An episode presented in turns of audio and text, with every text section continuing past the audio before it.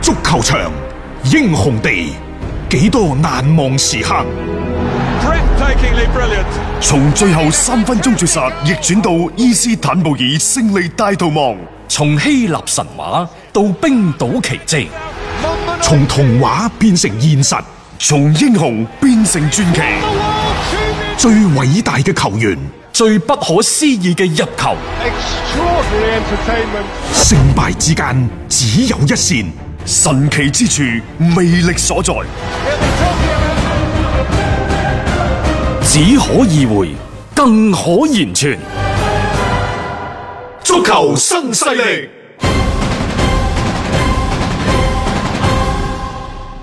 翻翻嚟係第二 part 嘅足球新勢力。今晚呢，有好多嘅賽事嚇，嗯喺歐、洲方面呢，英系包括呢就係、比利時嗰度都會有呢就係、相關嘅賽事出現。誒、呃英系通常我哋所講包括呢就英超、英甲、英啊冠、英冠、英乙、蘇啊超蘇啊超、蘇冠，嗯同埋呢就係、即係就包晒呢啲咁啊，包括呢就比利時嗰度都會過嚟湊湊熱鬧。反正就係 其實賽事好多嘅，呢個呢就係、傳統嘅所謂英格蘭個拆禮物日，嗯佢哋、呢就喺呢十個八個賽季基本上定咗啦，從廿六號開始、嗯就日日都有，但係基本嘅賽程呢係廿六號一場、廿八號一場、一月一號一場，嗯係嗯係連打三輪。但係有啲球隊會喺廿七號打，有啲會喺廿九號打，有啲可能會推遲到一月二號、三號打。間疏間疏咁嚟啦。啊即間住打係希望就係話喺呢一個嘅佢哋嘅節日當中啊，每一日都有比賽睇。但係呢啊三輪嘅賽事呢，最少嗰隊波可能休咗四十四個鐘嘅啫。譬如話李斯特城、阿狼隊。狼隊啊，啊！誒、格調拿就話：，唉，真係要寫封感謝信俾英格蘭足總啊咧，因為佢哋相隔四十六個鐘頭會打第二場嘅賽事啊，嗯等等，偷得唞得最長嗰啲最多就唞七廿二個鐘嘅啊啫。呢個就係即係所謂魔鬼賽程就魔咗喺呢度嗯啊冇錯咁當然啦，就即係因為年年都係十月廿六號打，所以呢，即係有關呢一日嘅賽事作個統計呢，就比較好統計嘅。喺、過去嘅八個賽季。喺十月廿六號呢一日嘅賽事當中，成績最好嘅係熱刺，係佢係去到二點七一分嘅平均嘅分數嘅，咁都好犀利㗎啦，即係基本上都係 贏硬咁滯㗎啦。啊 喺呢一個嘅即係拆禮物日當中呢，誒、跟住落嚟呢，亦都見到有車路士呢，都係跟住熱刺之後嘅。都有一個非常之唔錯嘅一個表現啦。咁啊，此外咧，包括咧就曼聯啦、曼城嘅利物浦等等咧，亦都係咧緊隨其後。嗯，誒、同大家講下，如果就 單係今晚嘅賽事嚟講咧，曼城、利物浦等等嘅球隊，其實佢哋場均得兩分嘅咋，啊，即係唔係咁好嘅啫喎。唔係咁好嘅。即係喺喺呢一日嘅 一個比賽當中啊睇住啦，曼城就唔係今晚出嘅，咁啊，但係利物浦今晚會打李斯特城啊，唔知啦吓、如果按照呢個規律嘅話呢，會唔會今晚係有啲危險呢？啊誒、呃北京時間今晚八點半，熱刺將喺主場就先打白禮頓。嗯你可以將佢視之為呢就小熱刺打大熱刺。呢隊白禮頓呢，就風格有些少轉變啊！呢、個賽季、啊，中意呢打打地面波，咁、啊但係誒。效果睇嚟呢，不過不失，因為佢哋喺之前嘅十八輪嘅賽事當中呢，五勝八平五負，同、上個賽季嘅差距、積分啊、排位等等，其實都唔係太大嘅啫。係咁啊，即係其實嗰、個你話進步好明顯咩？唔見得係，但係嗰個球風上面同以往呢，相對比係有一個較大嘅改變啊，同埋佢喺上半程嘅呢一個贏波嘅過程裏邊，亦都包括喺主場啦，係大勝過熱刺嘅一場嘅比賽。咁、呢個就多多少少係俾佢哋有一啲嘅心理上邊嘅一個優勢啦。咁、嗯但係好可惜，佢最近嘅狀態就麻麻地嘅啫，呢嗯隊呢隊波。誒、呃我上一場睇咗熱刺對車路士嗰場賽事，嗯我仲係嗰個觀點，艾力迪亞呢，可能喺前兩年，即係過去呢一兩個賽季打嘅賽事相對係比較少啲，嗯狀態唔係咁好，心態亦都發生咗啲變化。嗯尤其我覺得。即係話佢再打後腰，而家係咪一個合適嘅人選呢？因為佢嘅位置感啊，比前兩年差咗，冇咁多靈氣。嗯第二呢，始終個腳底都係粗啲。嗯所以即係到底係將佢放喺後腰啲後衞嗰度。可以去諗，因為當然而家後衞嗰度係救人嘅，山道士啊、啊啊艾特韋列特啊，其實如果加埋艾力迪亞落去咧，誒，即係三可以打三中啊位嗯打喎。三中衞絕對得。我始終嗯都係嗰個觀點嚇，呢隊熱刺而家人腳打三中衞會比打四後衞嗯要好，但好似摩連奴，我印象當中佢冇點擺過所三以你中衞改唔改變咯？係咯，你啊改唔即改有變冇咯變嘅一個勇氣喺裏邊先？對於佢嚟講係一個幾大膽嘅嘗試嚟嘅嚇。咁、但係其實熱刺嗱、之前嗰場波，我哋亦都喺前兩日節目講得都幾透嘅，即係話熱刺佢而家最大嘅問題就係喺一個攻守兩邊佢中間咧缺咗一個連接點，所以就令到好多時候佢哋攻守兩邊係處於一個割裂嘅狀態。但係呢，當然即係我哋只係從阿力迪亞嗰、個嗯誒誒呢一點去考慮啫。咁、嗯到底你其他嗰啲即係咪勞斯數啊？嗯咁然之後就呢、一個誒、嗯即係利當比利啊利當比利嗰啲嗰班，啊佢哋、是否適合打呢一個三二嘅陣式？即係你有所取捨，嗯因為佢哋嘅訓練嘅狀態係點，我哋不得而知。之後通過實係啊戰，先至可以發現到即係每個球員嘅特點等等。嗯好啦，打四後衞你應該點排？打三中衞嘅時候應該係點排？佢、前邊嗰幾個呢係夠嘅，而家就係撐中間呢個人。嗯中間呢個人即係叫做接一接個波，將前後場連起身，佢就係呢、個佢就係呢、個。嗯誒、職責嘅啫。之前文克斯唔係唔得，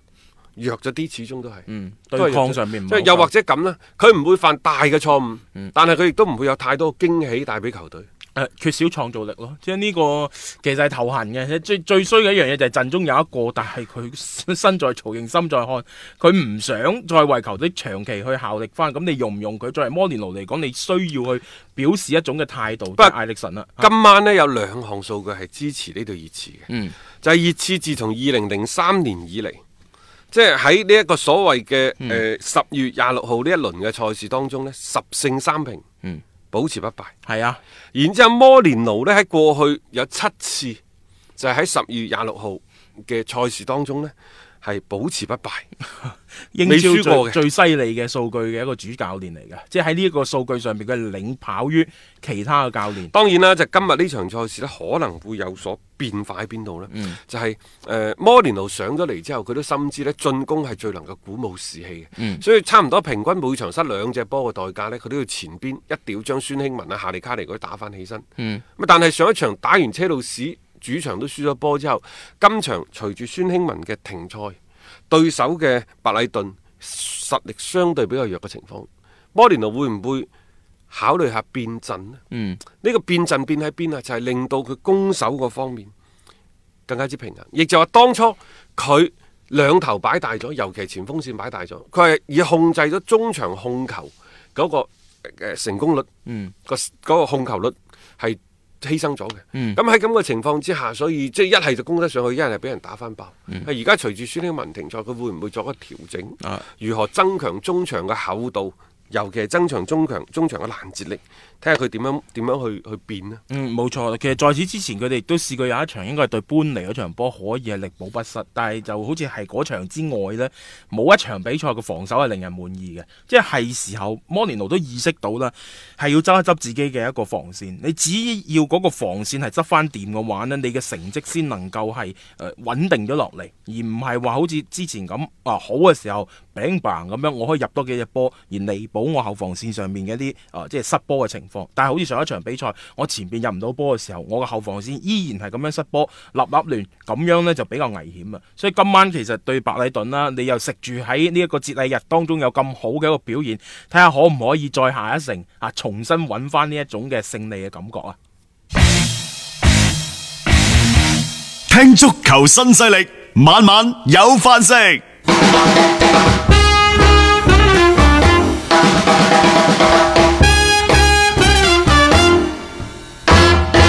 啊，有關熱刺呢度呢，我仲想補充兩點。第一就係誒呃而家熱刺嘅艾力迪亞已經呢就動筆，就係同嗯啊熱熱刺刺球續約隊啊續約㗎啦。嗯誒艾力迪亞嘅情況呢，同其他好多隊友都相似，因為佢嘅合約呢就已經進入咗最後一年。咁摩連奴其實當初執教曼聯嗰陣時咧，一路都想買佢嘅，好欣賞。所所以呢個球員本身嚟講呢，即係可能佢亦都好願意為摩連奴去效力。咁、因為摩連奴簽咗熱刺之後呢，所以佢亦都諗住唔走啦。之前係諗住呢拜拜嘅。啊誒呢啲就真係主教練嘅個人魅力啊！咁當然啦，即係話得唔得？因為反正佢而家再睇啦。啊，大家傾嘅啫嚇，咁不過其實今次加人工加得唔係好多啫喎，話從六萬磅嘅周薪加到七點五萬磅，誒呃咁佢即係覺士得。為知己者係死咯，啊。冇錯咯，因為已經好多熱刺球員係啊出嚟覺得摩連奴嚟咗之後，嗯，會有一番新境界。另外呢，就摩連奴可能而家喺度誒喺另一條啊暗線嗰度做緊啲推動嘅工作，嗯就係話摩連奴已經通過一啲佢自己個人嘅渠道，就同呢皇馬嘅球員巴爾嗯取得咗聯繫，就話你願唔願意，有冇個考慮翻你嘅老東家係熱刺效力？咁而家呢，就誒、呃摩連奴諗到嘅，既然留唔住中場嘅艾力神，啊，倒不如呢，就同皇馬去做一筆交易，嗯即係用艾力神同巴爾去互換。啊，當然加啲嘅加啲錢錢。啦，熱係刺嘅意思呢就係三千萬加艾力神換巴爾，嗯制唔制？誒、睇睇斯丹岌岌頭嘅啫，我覺得呢壇嘢制得過。制得過嘅，我都覺得係嘅，因為其實你之前想買咗巴爾嘅時候，嗰、個價錢都唔會話太高嘅啫。係因為啊，因為後尾其實搞到個賣相唔好啊嘛。一句講晒，啊用一個健康嘅艾力神換一個存在住好大身體隱患嘅巴爾，嗯絕對係一門做得過嘅生意。係冇錯，同埋有咗艾力神之後啊，係咪真係咁哇迫切，或者係想要咩保羅普巴嗰啲呢？你有一個緩衝嘅餘地喺裏面啊嘛，同埋艾力神亦都係一個幾即插即用嘅球員，所以呢單嘢如果大家傾成嘅話，我認為係各取所需嘅啫。巴爾翻到英超，佢又未必唔踢得嘅喎呢樣嘢嚇，大家其實可以期待下，即係呢筆交易會唔會發生先啦嚇。啊，咁啊，另外呢，就喺廿二點嘅大部隊嘅賽事嗰方面呢，大家可以留意下車路士。嗯今晚呢隊沙咸頓呢，真係有啲可憐，我覺得佢。啊可憐真係啊送 上門，會會俾呢個車路士呢，就放幾槍。梗係啦，將佢而家車路射到士成班波啲士氣真係非常之高漲，贏咗熱刺嗰場波，其實對於林柏特嚟講一個極大嘅壓力嘅釋放暈喎。嚟誒嘅。呃至關重要嘅一場勝利。嗯第一係阿林伯可以贏到師傅嘅摩連奴，其次就係大膽變陣，並且取得咗奇效。嗯，帶領球隊結束咗之前兩連敗嘅頹勢，最關鍵嘅係提振咗軍心，然之後陣中老將韋利安狀態又咁好，嗯即係成班波呢就一個觸底嘅反彈。各位呢種嘅反彈，我將佢理解成為一個強力嘅反彈。係啊，特別咧成班波咁多年輕球員在陣呢，你有呢一種咁樣嘅反彈嘅勢頭的話呢，哇，佢可以一鼓作氣。誒、呃年輕嘅球隊就係咁樣樣㗎，一順起上嚟嘅時候啊，你好多波都難唔不住。過啊，修咸頓上一場亦都唔錯，嗯，因為都叫做少少地比分嗰度係少少地冷門，因為佢哋作客三比一，嗯，係贏咗阿斯通維拉，贏波唔出奇，入到三隻對於呢隊嘅修咸頓嚟講嗯 都幾難得亦都幾難得嘅。係啊，誒、今年佢俾人灌三隻以上就嗯見得多， 佢、入人三隻都幾難。但係就可能正因為咁樣樣呢，就林伯特嘅球隊可能會更加係重視翻呢一啊場嘅比賽。誒、有關車路士最近嘅消息開始多咗起身啦。首先呢係新組，因為之前佢哋曾經呢就買過美國隊長普列石，係、而家呢可能用相同嘅辦法，就一月份先簽咗新組先，嗯唉又喺多蒙特又，租借翻俾你，然之後再租借翻你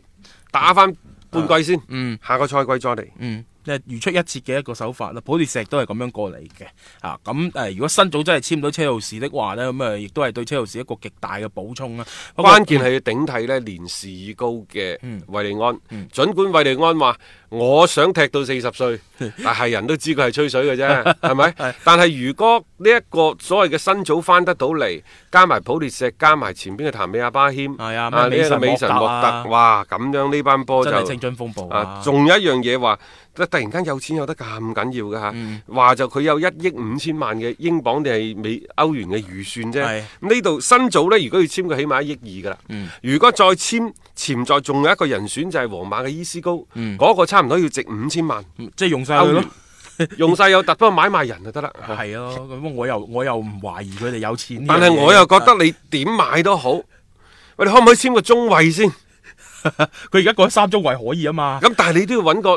係啊好嘅替補啊或者之類嘅，揾多一兩個係更加穩陣啲嘅。因為如果有啲咩傷患點辦咧？如果改三中衛嘅話，你快啲去簽翻域陀摩西斯翻，你唔知去邊啊！係啊，真係唔知而佢家啊，你沙比奧朗素仲喺度，都冇留意佢 咁啊得㗎啦，咁啊夠㗎啦。兩兩條邊可以飛得翻起身，呢個最重要嘅。當然頭先講到嘅，如果嗰扎僆仔全部係雲集喺呢個前場， 都幾緊要嘅，即係呢隊波嚇。所以成個車路士呢，我覺得佢哋而家係一個士氣非常之高漲嘅一個時段。但係我又覺得佢而家簽無論係嗯誒新組又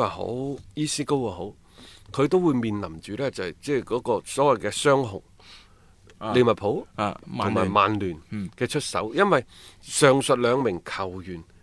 咁啱又同上述兩家球會其實都或多或少咁喺度傳緊緋聞嘅。嗯嗯，特別利物浦而家係一個好大嘅競爭對手啊！即係曼聯嗰邊啊，可能佢哋而家冇咩即係歐冠啊嗰啲參賽嘅嗰個機會的話，可能會相對蝕張啲。因為作為利物浦嚟講，佢一定想喺皇馬或者巴塞度揾翻人㗎。啊因為過去嗰十幾年俾係你搲得冇錯都冇多錯，啦呢。個係做強隊應有嘅氣場嚟嘅。 咁啊，仲有呢，因為高普嘅關係，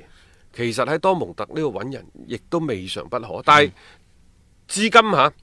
利物浦並冇太多即係話同誒同多蒙特嗰度直接揾人，冇錯，但係佢喺德甲嗰度其實揾嘅人唔少嘅。嗯，咩拿比基達嗰啲咪係咯，就係啊直接喺嗰度玩嗯你嗰度包括前邊嘅費明奴啊，嗰班全部都喺德國嗰度過嚟嘅。之前安利簡恩嗰扎，嗯啊，係啊，即係唔排除佢會再喺德甲嘅賽場裏邊挖人嘅。不過而家利物浦好似即係做呢啲嘅隱瞞呢，係好乾脆嘅，即係從傳出嚟到最真最終作實呢，佢唔會咁多拖泥帶水嘅，佢係簽就係簽噶啦。如果唔係嘅話呢，基本上係冇咩太多嘅一啲誒所謂嘅傳言啦，可以影響到呢一隊波。而家佢哋係盡盡少咁樣去即係受到一啲外界干擾啊，呢個係佢哋最想去做到嘅一樣嘢嚇。咁啊睇睇啦，即係今晚即係車路士可唔可以就即係食住道勢咁樣樣噶，繼續係贏翻場波啊，延續翻佢哋嘅一個好嘅走勢咁啊。有觀點，有角度，足球新勢力。一個為足彩愛好者度身訂造嘅全新資訊平台北單體育，經已全面上線。北單體育擁有基於北京單場賽事作出全面評估嘅優秀團隊，雲集張達斌、陳奕明、鐘毅、李漢強、呂建軍等大咖，為你帶嚟更專業嘅賽前預測分析以及賽後總結報告。北單體育無需註冊，一鍵辦理。想避免足彩市場起起伏伏，快啲嚟微信搜索公眾號北單體育。